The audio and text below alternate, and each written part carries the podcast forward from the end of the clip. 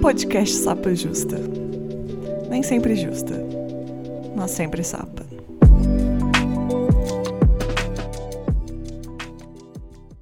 Oi, tudo bom? Meu nome é Letícia, eu sou a host desse podcast, que não sou sempre justa, mas sou sempre sapa. Meus pronomes são ela e dela.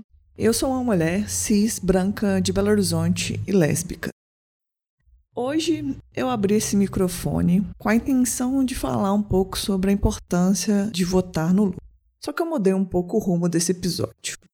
Já decidi que não vou falar isso. Se vocês quiserem motivos ou uma conversa mais elaborada sobre isso, eu vou deixar de indicação o podcast que eu participei do Fora do Meio, Os 13 Porquês. Lá a gente conversou bastante e eu até algumas vezes de uma forma inflamada mas a gente conversou e tem uma história muito interessante lá para todo mundo dividir e compartilhar. E o conteúdo tá bem didático. Então fica aqui a recomendação. Esse episódio eu decidi que vai ser para falar sobre raiva. A raiva provavelmente é um dos meus divertimentos que eu mais me identifico. Quando eu era criança, eu vivia incomodado com o mundo. E eu não sei muito bem se isso era muito comum entre as crianças da minha idade ou não, mas eu vivia fazendo poemas e pensando nos problemas do mundo. É uma coisa muito maluca que eu lembro de dizer constantemente para minha mãe, era cada vez que eu lia alguma coisa sobre história ou entendia alguma coisa da história, eu falava assim: "Nossa, eu queria ter feito parte disso". E assim, eu devia ter 10, 11 anos, eu era muito nova. Eu já cheguei a falar para minha mãe assim: "Ah, queria ter vivido na época da ditadura para poder lutar contra isso". Minha mãe de certa forma ria e ficava assim: minha filha, você tá doida. Anos de chumbo. Você não ia querer ter vivido esse momento. Hoje eu concordo bastante com ela. Eu não tinha dimensão total do que tinha acontecido e provavelmente não queria ter vivido esse momento. Até porque, agora que a gente está vivendo momentos horríveis, a gente vê o quanto é difícil passar por essas situações históricas na nossa vida mesmo. Mas o fato é que eu ficava inquieta e por muito tempo eu ficava agoniada com a situação mundial, com a situação do Brasil. Assim, você vai falar, ah, então você devia ser a criança mais doce do mundo. Mas não, eu não era lida como a criança mais doce do mundo, não. Eu sempre fui uma criança muito sensível.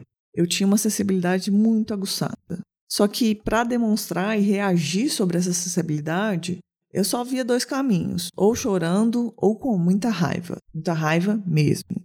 E a questão que eu achei importante de falar sobre raiva é pensar como a raiva sempre me acompanhou e sempre me acompanha.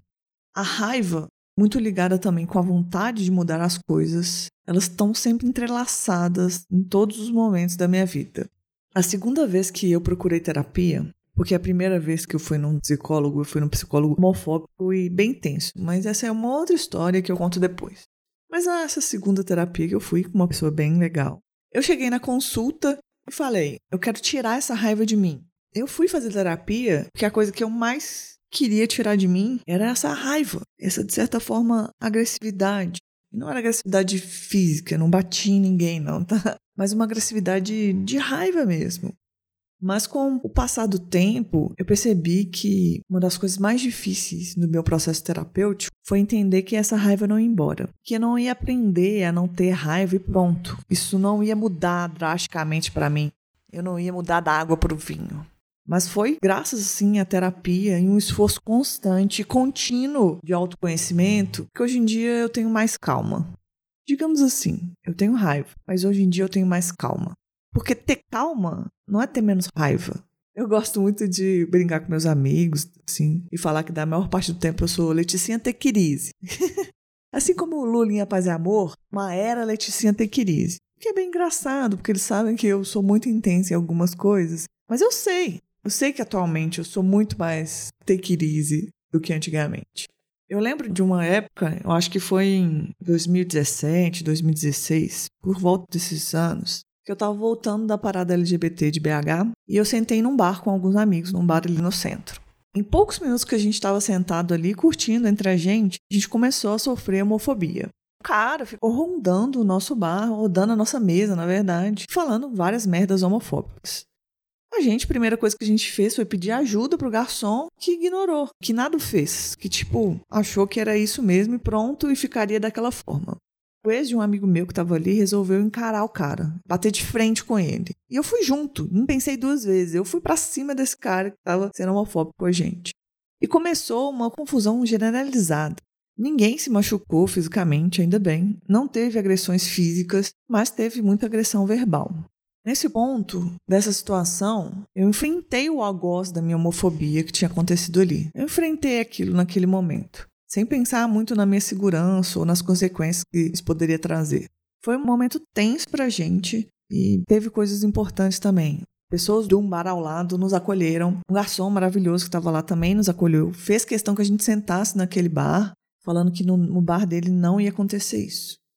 Bem, depois dos nervos mais calmos, de a gente ficando mais de boa, esse momento foi muito intenso, a gente voltou para casa. Quando eu cheguei em casa, a minha raiva não passava. Eu ainda estava embriagada de raiva.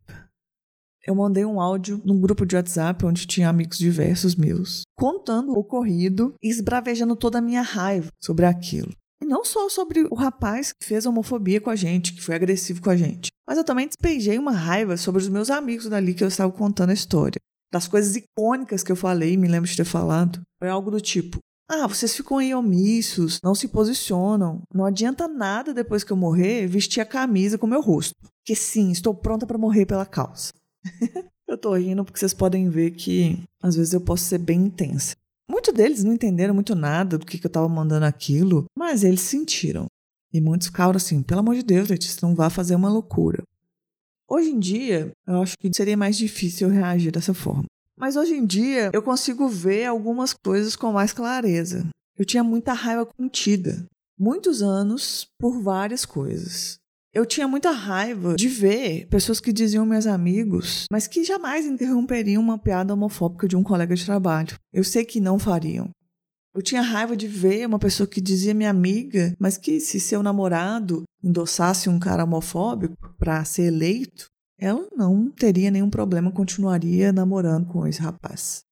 Era uma raiva de ter aceitado por muito tempo um amor estranho, porque se a pessoa não te ama por completo, amor estranho, né? Uma raiva de mim também, de ter sentido, de ter dito para mim que essas amizades eram incríveis, que gostavam de mim, apesar de eu ser lésbica. Por que, que eu aceitava? Esse sentimento me lembra um post que eu tenho visto por aí, que é algo do tipo: ser LGBTQIA, é ver familiares e pessoas queridas apoiando líderes que querem a aniquilação de gente como você e tentar não levar isso pro pessoal. E tem como? Sério, gente, tem como não levar isso pro pessoal? Porque o que é mais claro do que isso? Eu não sei. É a pessoa não compactuar com a nossa existência? Eu, hoje em dia, não consigo mais não levar para o pessoal. Porque é pessoal. Porque o político é pessoal. E sempre vai ser. Porque quando eu lembro desse caso, eu consigo perceber que a minha raiva também estava sobre não reconhecer o apoio ativo dessas pessoas. Por isso eu mandei um áudio embriagada de raiva. E, sobretudo, uma raiva de mim. Uma raiva sobre a minha impotência na situação. Outra coisa que eu aprendi analisando, repensando todos esses impulsos de raiva, é que existe uma pulsão em mim, que quando eu não direciono para algo produtivo, ela se transforma numa raiva avassaladora, que atropela e atravessa tudo. Por que, que atropela? Porque nem todo mundo que estava naquele grupo ali talvez merecia ouvir a minha raiva. Era talvez para algumas pessoas específicas. Mas na hora da raiva, eu atropelei tudo e coloquei todo mundo no mesmo saco. Mas olha, não se enganem. Não se enganem. A raiva tem uma capacidade de mudança, até mesmo nesses momentos de explosão. Mas o que eu aprendi e continuo aprendendo é que a raiva, quando organizada. Proletariados de todos os países, unidos, de todo mundo. Mas, voltando. O que eu aprendi é que a raiva, quando organizada, é um potencial transformador muito mais eficiente. Esse podcast mesmo nasceu disso. A minha psicóloga dizia: olha, essa intensidade sua não vai embora, mas isso não é algo ruim. Você tem só que saber direcionar. É uma força motriz, é uma força de criação. E se você não direciona essa força de criação, ela vira uma força de destruição. A raiva que eu tenho de ter poucos podcasts de lésbicas, eu peguei e transformei e falei: vou fazer um podcast de lésbica. Raiva que eu tenho sobre problemas da comunidade LGBTQIA, eu transformo num episódio.